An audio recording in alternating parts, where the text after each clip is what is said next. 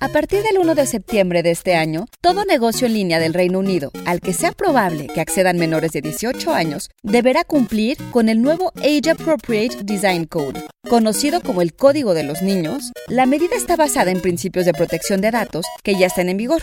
Pero ¿cuáles serían los desafíos técnicos, comerciales y hasta legales para los desarrolladores de videojuegos?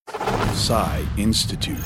Masterpiece Your Life. Propuesto por la Oficina del Comisionado de Información, que es la encargada de la protección de datos en Reino Unido, el código no implica una nueva legislación, sino que establece los estándares con los que evaluaría el cumplimiento de las leyes existentes. El código aplica para proveedores de servicios como juegos en línea y apps, plataformas de distribución y canales de YouTube a los que dice es probable que accedan los niños. En la opinión del comisionado de información, sería probable que los niños accedan a un servicio cuando la probabilidad de que lo hagan es mayor a la de que no puedan hacerlo, considerando la naturaleza y contenido del servicio y si tiene algún atractivo particular para ellos.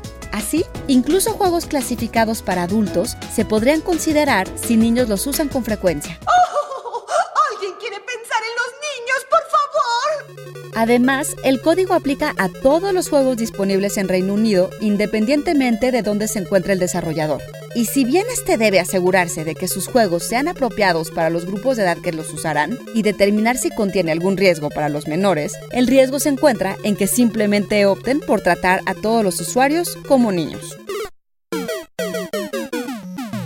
Idea de Blanca López y guion Antonio Camarillo con información de GameIndustry.biz y Philibert Gamington. Y grabando desde casa, Ana Goyenechea. Nos escuchamos en la próxima cápsula SAE.